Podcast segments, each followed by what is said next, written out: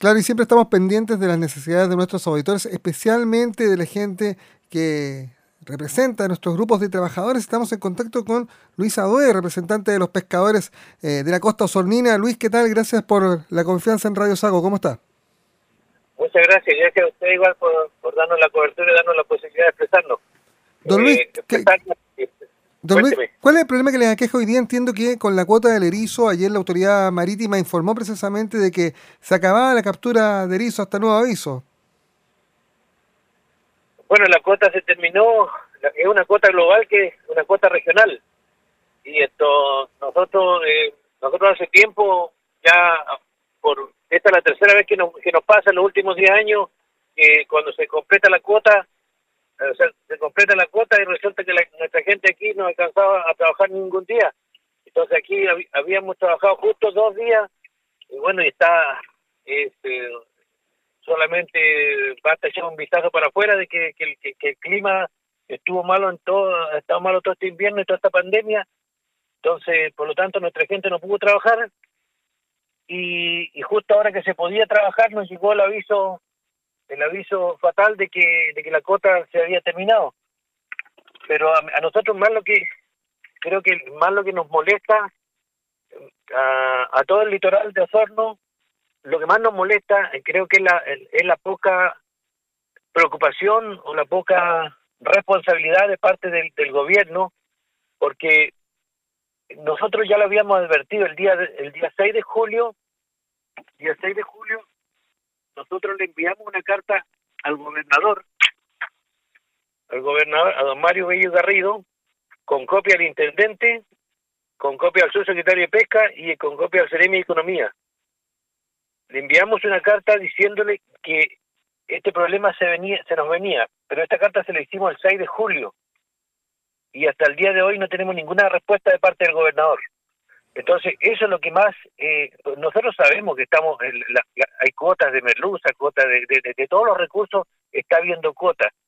Entonces, nosotros eso ya lo sabemos.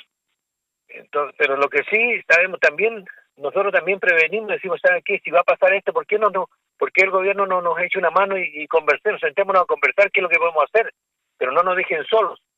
Yo anoche conversé con el diputado Javier Hernández y me dijo que él iba a hablar con el subsecretario de Pesca y que nos iba a, dar una audiencia eh, por Zoom el día lunes.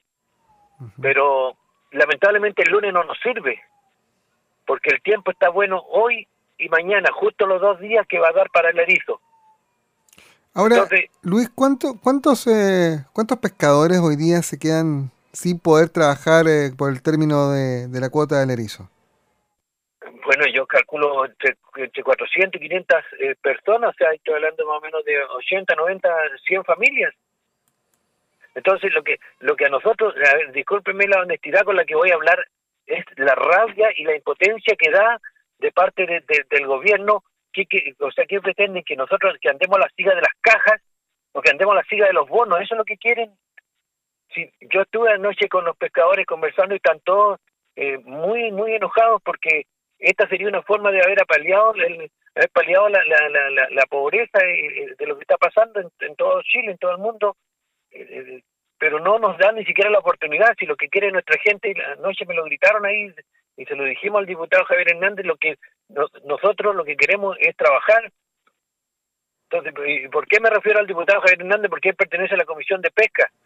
Y este tema ya se lo habíamos hecho saber al subsecretario, al ministro de Economía, se lo hemos hecho saber y, ahora último, el 6 de julio, como le dije, le, le, enviamos, una carta al gobernador, carta que ni siquiera no sabemos si la ni siquiera sabemos si la leyó o no la leyó. Ahora, más allá de, más allá de la carta y de, la advertencia, hoy día el problema real es que hay 400 eh, personas que se quedaron sin fuente de trabajo, eh, sin ingreso, derechamente. 400, 400, 500 personas que en este momento podían haber, pues, mire lo que mire lo que le voy a decir, hoy, en el día de hoy y el día de mañana, la gente podía haber salvado sustento para todo el mes de julio, agosto y probablemente septiembre. Y, usted, y, perfectamente sabemos que así como está el día de hoy, hoy no hay una nube, no hay viento, la mar está súper calma, pero así como está hoy no lo vamos a volver a pillar, yo creo que puede ser que en 15 días, un mes o dos meses más, o capaz que ni le encontremos la mar más, más calma así como está hoy. Por eso que estamos enrabiados prácticamente, esa es la palabra. ¿Y a qué otros recursos le pueden echar mano ahora, Luis? No, sí, no. ahora el 24 de septiembre tenemos otra posibilidad que también está, está con cuota en la, la, manta raya, pero la, el, eh, solo se abre el día 24 de septiembre. Aquí eh, eh, la gente, nuestra gente está corriendo un tremendo peligro otra vez porque está, está toda invirtiendo en redes para prepararse para el día 24 de septiembre, que también es una posibilidad de, de, ganar una, una buena lucas. Pero eh, también pasa lo mismo que si el día 24 el mar está malo, trabajan los, los que tienen lanchas grandes y los que y los que pueden en, en, en los canales del sur, ¿no? Tal cual. Entonces nosotros quedamos sin, y es una cosa que, esto es algo que nosotros le venimos diciendo a los gobiernos hace muchos años, San Juan de la Costa, la pesca de San Juan de la Costa tiene que tener un trato especial. No nos pueden comparar nosotros con Quellón, con Ancud, que son canales pero lamentablemente es por eso que muchas veces tenemos que salir a la calle porque de otra forma no nos escuchan. Sí, el problema y aquí esto estamos pensando seriamente eh, seriamente en salir a la calle. Y este no es un tema que, afecta solamente a San Juan de la Costa, en que yo también se terminó la cuota.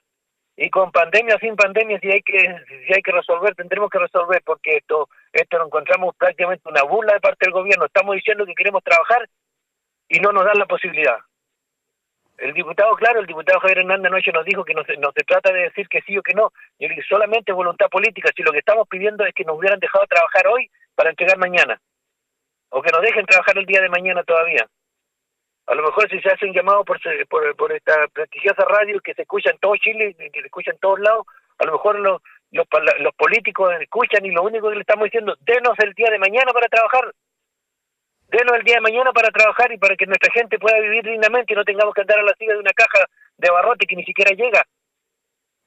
Vamos a esperar a que eso ocurra. Luis Adúa, dirigente de los pescadores artesanales de San Juan de la Costa, junto a nosotros aquí en Radio Sago. Gracias Luis por la confianza. Muchas gracias a usted.